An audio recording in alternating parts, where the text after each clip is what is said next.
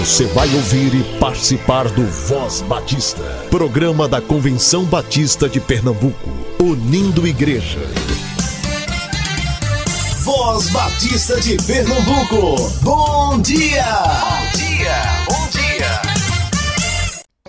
Meus amados ouvintes, que a graça e a paz do Senhor seja com o espírito de todos vocês e espero que estejam muito bem. É uma honra, uma alegria, uma satisfação estar aqui com vocês nessa quinta-feira, dia 18 de maio de 2023. Meu nome é Cleiton e você está aqui sintonizado no Voz Batista de Pernambuco programa que representa o povo batista pernambucano. E você está nos ouvindo em algum dos dois locais aí ou às 7 e 10 da manhã na Rádio Evangélica 100.7 ou às 10 horas da manhã em alguma das plataformas de áudio que você tem em algum dos seus aplicativos. Se você tem algum aviso, evento, sugestão, entre em contato conosco pelo e-mail vozbatista@cbpe.org.br ou pelo nosso Instagram @somoscbpe. Lá você vai encontrar informações importantes sobre o que está acontecendo aqui no nosso estado, o que está sendo produzido no Brasil e talvez até ao redor do mundo. Além disso, você pode se comunicar conosco através do nosso direct, fazendo alguma colocação, algum aviso, alguma crítica, por que não? Repetindo, arroba somos CBPE mas não vá para lá agora, fica aqui conosco para poder desfrutar, desfrutar do momento manancial, do Voz Batista para Crianças com a tia Raíza, o momento ID e uma palavra muito importante sobre o Maio Laranja, dessa vez com o pastor Jades Cunha. Esse é o nosso espaço, fica aqui conosco. Aprendendo a Satisfação, por Miriam Reis.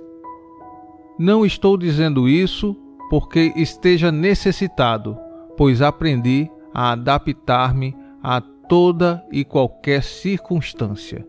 Filipenses 4, versículo 11. A melhor maneira de aprender algo é fazendo ou passando pela experiência do aprendizado. Não é possível saber o que é ter abundância ou necessidade sem viver essas realidades. Paulo nos mostra que ele aprendeu o segredo de estar satisfeito em qualquer circunstância, fosse ela favorável ou não, e a se adaptar nos dias bons e nos dias maus. O segredo é a força que Deus lhe deu. Ele aprendeu na situação e não apenas ouvindo sobre ela. Passar por momentos de privação ou dor nunca será fácil, seja qual for a circunstância que você esteja vivendo hoje é uma oportunidade para aprender a estar satisfeito com o que Deus está lhe permitindo viver.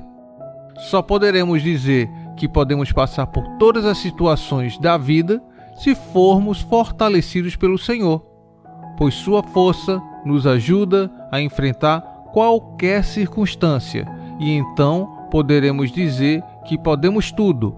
Podemos viver momentos bons ou ruins favoráveis ou não, necessidade ou fartura.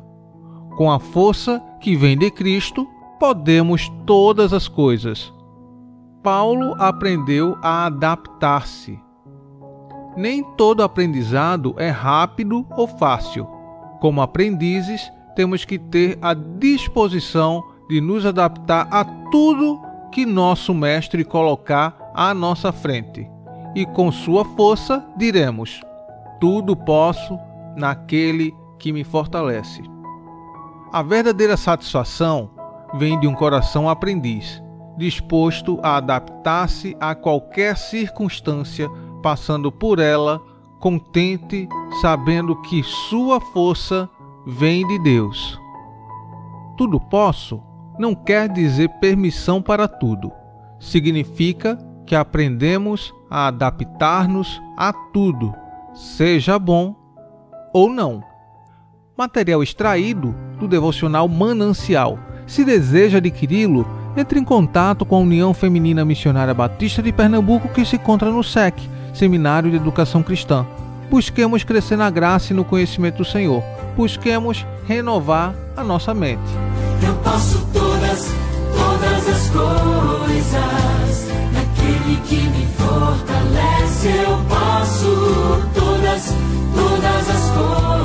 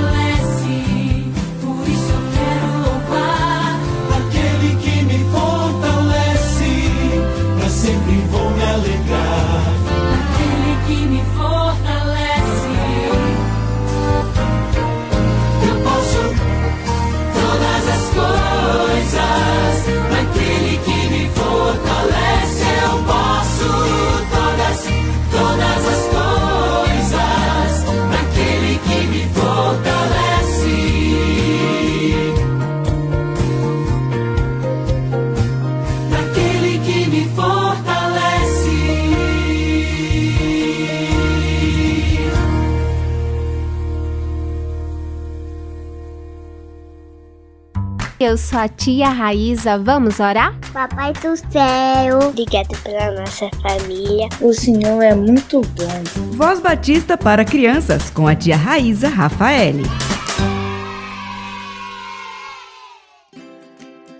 Olá, crianças, graça e paz. Bom dia. Eu sou a tia Raíza. Vamos orar? Querido Deus, amado Pai, obrigada, Senhor, por teu cuidado e presença. Continua nos abençoando e que possamos aprender mais de tua palavra. Obrigada por esse momento devocional, onde podemos ouvir da tua palavra e meditar.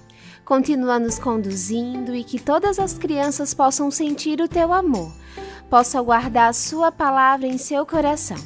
É isso que eu te peço, em nome do teu filho amado Jesus Cristo. Amém e amém. O tema da nossa devocional do Pão Diário Kids é hora de morrer. E o nosso versículo se encontra em João 5:28 que diz: Pois está chegando a hora que todos os mortos ouvirão a voz do Filho do homem. Vamos para a nossa história?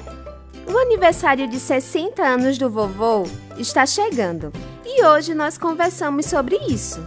Puxa vida, vovô, eu fiz as contas e o senhor já viveu quase oito vezes mais que eu.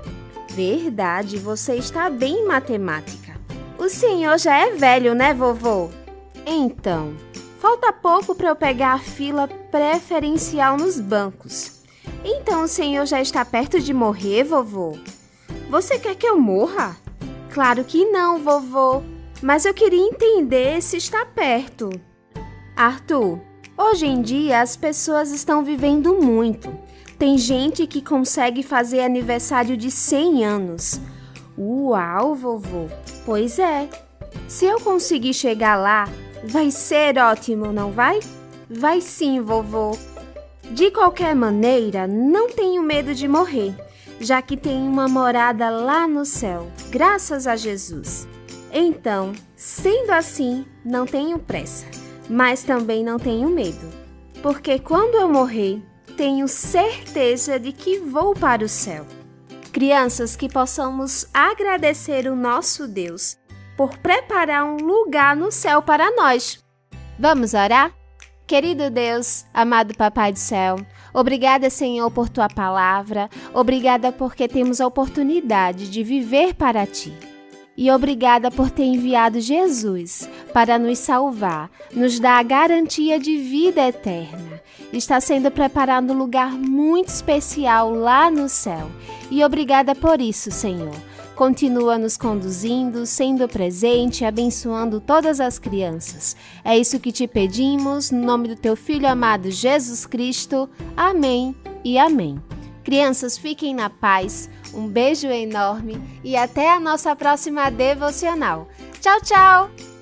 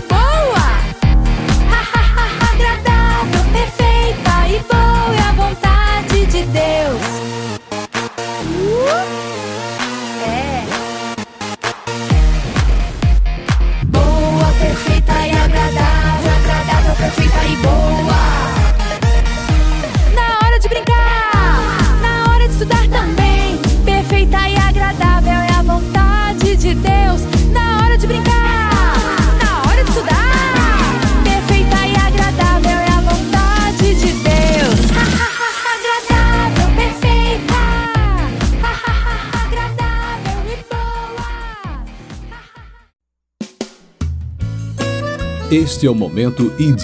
Apresentação: Pastor Epitácio José, coordenador da área de missões estaduais. Bom dia, meus queridos ouvintes do programa Voz Batista. Bom dia, ouvintes do Momento ID de missões estaduais, de ir por todo o mundo e pregar o Evangelho e batizar discípulos de todas as nações. Boa quinta-feira.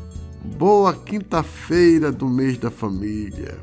E por falar em família, temos hoje 89 famílias de missionários conveniados com a nossa AME ou conveniados com a nossa agência de missões estaduais. São 19 associações. A Associação do Alto Pajeú é a associação que mais tem convênios com a Convenção Batista. São 24, mas também é a mais extensa. Começa logo ali, depois de Arco Verde, se estende nas margens do São Francisco, em Petrolina, e vai até Santa Terezinha, lá na divisa com a Paraíba, da cidade de Patos. Em Patos, na Paraíba, nós temos um missionário sendo custeado com verbas das nossas igrejas aqui em Pernambuco. É o pastor Carlos Alexandre da Costa, na Igreja Batista Novo Horizonte, ali em Patos. Oremos pelos nossos agentes de reconciliação espalhados por todo o nosso Pernambuco. Oremos pelas famílias desses homens e mulheres que deixaram os grandes centros e aceitam o desafio de ganharem o sertão, como é o caso do casal Magali e Jorge, que se conheceram e conviveram por algum tempo na Igreja Batista de Socorro, aqui pertinho de Jaboatão, Jaboatão Velho. E depois de relutar por um tempo, foram para o sertão do Alto Pajeú e se instalaram na cidade de Jatobá. Estão lá sendo bênção. Família como a do missionário Rubem Fabiano e a sua esposa, que deixaram o estado da Bahia estão servindo com alegria e fazendo um trabalho belíssimo ali na cidade de Tacuruba, uma cidade que é conhecida pelo alto grau de suicídio e depressão. E os irmãos estão lá fazendo uma diferença enorme. Uma família de baianos que não mediram esforços para dizer sim para Jesus e vim aqui para Pernambuco.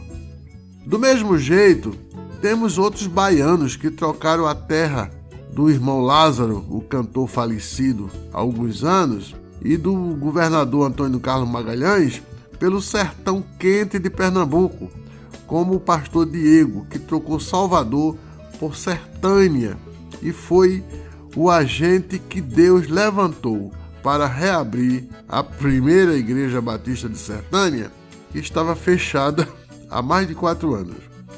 Deus seja louvado na vida dessas famílias. A história desses homens e mulheres nos faz lembrar do chamado de Deus para Abraão e Sara e para os seus filhos, e que ficou registrado no livro de Gênesis, capítulo 12, versículo 1 ao 3. Diz assim: Disse o Senhor a Abraão: Sai da tua terra, da tua parentela e da casa do teu pai, para a terra que eu te mostrarei. Para muitos missionários conveniados com a AME, a terra prometida foi Sertânia, foi Jatobá, foi Carnalbeira da Penha, foi Serrita. O pastor Anderson está chegando em Serrita, saindo de Rio Doce aqui na região metropolitana e levando toda a sua família para aquela cidade. Mas Deus continuou dizendo a Abraão: Fartiei uma grande nação e abençoar-te-ei e engrandecerei o teu nome e tu serás uma bênção. Eu um dia recebi um chamado para pastorear a primeira igreja batista de Barra de Guabiraba, no Agreste de Pernambuco, ali pertinho de Bonito e pertinho de Camusim de São Félix, também pertinho de Cortês. Foram três anos e meio que passei ali. Valeu por 20 anos. Não tenho dúvida, irmãos, que fui bênção ali naquela cidade e sou abençoado até hoje por aquele povo da terra das águas, como é conhecido a cidade de Barra de Guabiraba. Depois de 11 anos servindo na Batista do Feitosa, mas a minha família e eu temos a cidade de Barra de Guabiraba como a nossa segunda cidade. E percebo que sou ainda estimado por aquele povo. Deus abençoe nossas famílias, a de você que está nos ouvindo, a dos missionários e a minha. Que Deus nos abençoe de uma forma geral. Um abraço e até quinta-feira. De terça-feira até agora, estivemos falando aqui no Voz Batista sobre o que é o Maio Laranja, de onde se originou e como podemos atuar de forma prática combatendo o abuso sexual contra a criança e o adolescente. Hoje, você ouve o pastor Jades Cunha, da Igreja Batista Imperial ele vai falar de forma bem sistemática sobre esse assunto e como as nossas igrejas podem atuar diante desse assunto tão relevante para os nossos dias.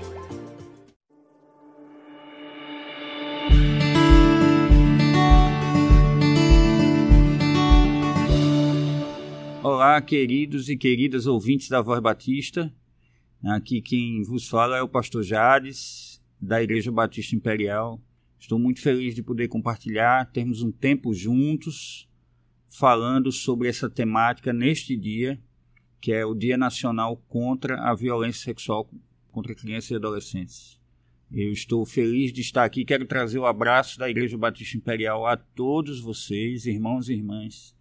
E, de fato, é, espero em Deus que Deus é, use esse momento para abençoar a nossa vida e também a vida das nossas igrejas.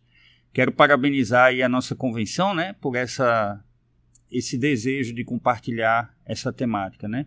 Eu hoje é, sou exatamente dessa área, né, da área de aconselhamento pastoral a vítimas de violência. Tenho uma formação tanto na área de psicologia, sou mestrando nessa área de aconselhamento e atuo no Seminário do Norte na área de aconselhamento também, né? Então quero compartilhar com vocês alguns desafios, né? De fato, aqui no Brasil, na verdade, é uma epidemia global o aumento de violência sexual contra crianças, né? A gente tem uma em cada sete crianças no mundo sofrendo violência sexual. E aqui em Pernambuco, nós temos dados de que chegamos a 25% de notificações é, de crianças, 24,7% de crianças que sofreram violência sexual na infância. Então, esse assunto é por demais importante, uma vez que o próprio Jesus valorizou as crianças. Né? Ele disse: se alguém fizer um dos meus pequeninos tropeçar, né? a palavra ali usada é tanto para pequenino no sentido da idade, quanto para pequenino novo na fé. Então, essa tônica de Jesus sobre as crianças, ela nos reforça a importância do cuidado que a gente precisa ter sobre as crianças. Então, esse dia nasce a partir dessa demanda, que é uma demanda global, e eu quero tratar com você aqui de que maneira nós podemos auxiliar. Né? Em primeiro lugar, é preciso que a igreja sempre reveja sua política de proteção às crianças. Né? O Ministério Infantil ele precisa pensar é, de que maneira a equipe que atua com as crianças ela é preparada e ao mesmo tempo de que maneira a seleção dessa equipe é, pode favorecer a proteção das crianças, né? Ah, uma vez que nós temos muitas pessoas chegando na igreja e muitas crianças participando da vida da igreja, de que maneira então essa, essa equipe ela é treinada e ela passa por uma avaliação criteriosa antes de ingressar. Né? A gente fala essa questão da avaliação criteriosa porque não é novidade de que nós temos no âmbito das igrejas cristãs, né, tanto da igreja evangélica quanto da igreja católica, relatos de violência sexual por pessoas da igreja, em que crianças foram vítimas. Por isso, o primeiro desafio é, que nos cabe é perguntar o quanto nós trabalhamos, tanto do ponto de vista do fortalecimento da equipe, quanto do ponto de vista da seleção. Né? É fácil uma pessoa que chega na igreja, que ainda não é conhecida, ter acesso às crianças na igreja, né? do ponto de vista da estrutura da igreja. De que maneira a estrutura protege as crianças, né? essas crianças que estão circulando ali. Né? Então, esse é o primeiro desafio. A, a igreja entender que ela precisa ter uma política protetiva em relação às crianças. Então, esse é o primeiro desafio para nós é, nesse tempo. O segundo é, de fato, a gente perceber quais são os impactos da violência sexual na vida das crianças. Né? Então, é, quanto mais jovem é a criança, quanto mais ela tem é de tenridade, maior é o impacto a, a médio prazo e a longo prazo na vida da criança. Então, os impactos são diversos. Desde a criança desenvolver um embotamento afetivo, né? O que é o embotamento afetivo? É a dificuldade de estabelecer relações de confiança, né? Então, essas relações de confiança, elas têm a ver com uma pessoa de confiança violou a confiança dessa criança, né? Através de um acesso, de um jogo sexual com a criança e as notificações mostram que, em sua maioria, são pessoas de perto da família nuclear.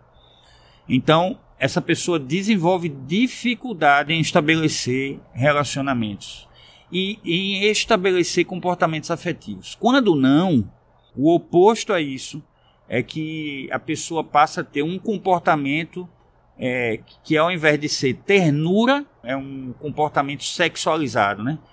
É, então, o abraço, em vez de ser um abraço de ternura, é um abraço que tem uma conotação sexual, é uma linguagem sexual, né?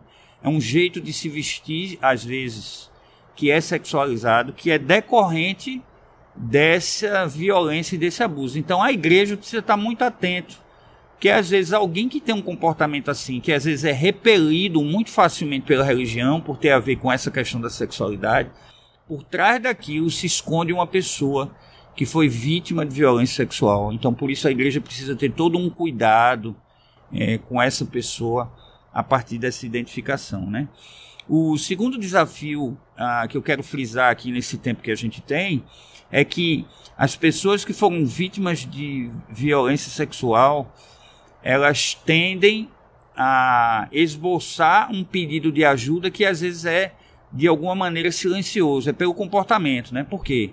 Porque no mecanismo, na cena de violência sexual, normalmente o abusador ou abusadora, né, o autor do abuso, o autor ou autora da violência, ele ameaça aquela pessoa a manter o silêncio.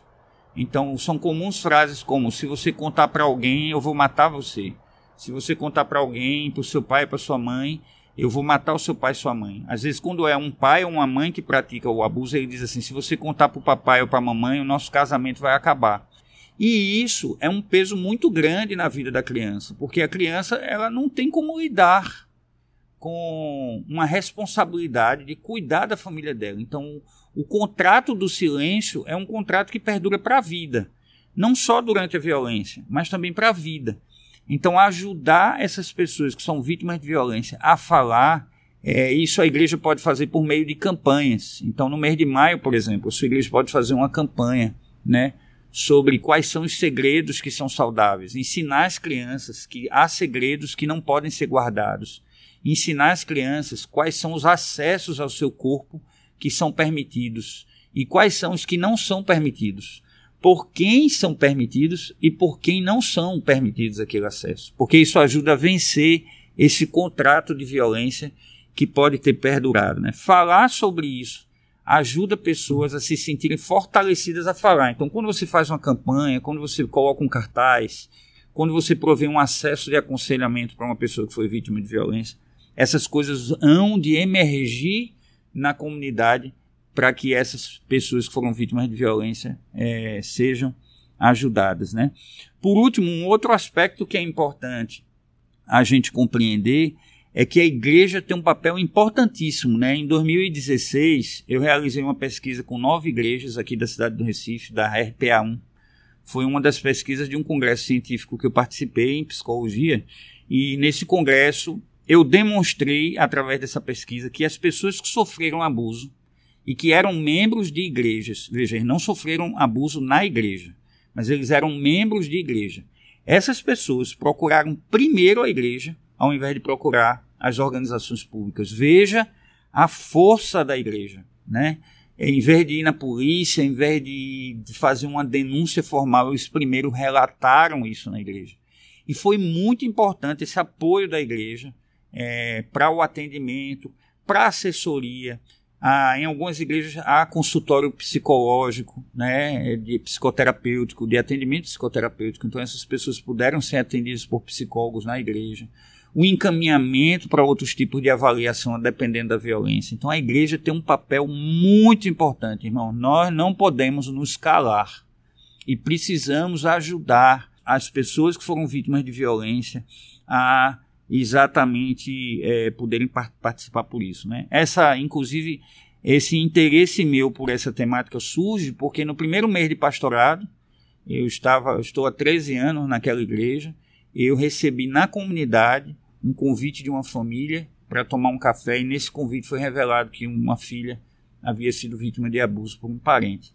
Naquela época não sabia muito bem o que fazer, então aquilo ficou no meu coração, é, como eu poderia é, melhorar o atendimento que é ofertado às pessoas que estão na comunidade. Então, essa é a minha área de interesse e de atuação também nesse sentido. Então, eu quero dizer a você, meu irmão e minha irmã, nós somos instrumentos de Deus para restauração e cura na vida das pessoas. E nesse dia especial, eu quero convidar você a que a igreja seja atuante, ativa. Ela faça campanhas, ela coloque cartazes, ela anuncie que está oferecendo ajuda para que pessoas que foram vítimas de violência sejam é, curadas, sejam atendidas, sejam encaminhadas para atendimento psicoterapêutico. Então, que Deus nos ajude, como Igreja de Jesus, a cuidarmos daqueles que são vulneráveis e que Ele nos ajude também a termos sabedoria a lidar com aqueles que carregam em si marcas de uma violência tão grande. Que Deus abençoe você, meu irmão e minha irmã, abençoe você ricamente nesse dia. Eu sei que esse é um assunto difícil, mas é um assunto necessário para que nós sejamos instrumentos do Senhor na restauração de vidas. Um grande abraço, leve o nosso abraço ah, também da Igreja Batista Imperial. Que Deus abençoe você. Um grande abraço. E estamos encerrando mais um Voz Batista. Deus abençoe a sua vida e até amanhã, se assim Ele nos permitir. Você ouviu e participou do Voz Batista, programa da Convenção Batista de Pernambuco, unindo igreja. Obrigado por sua atenção e companhia. Até a próxima edição.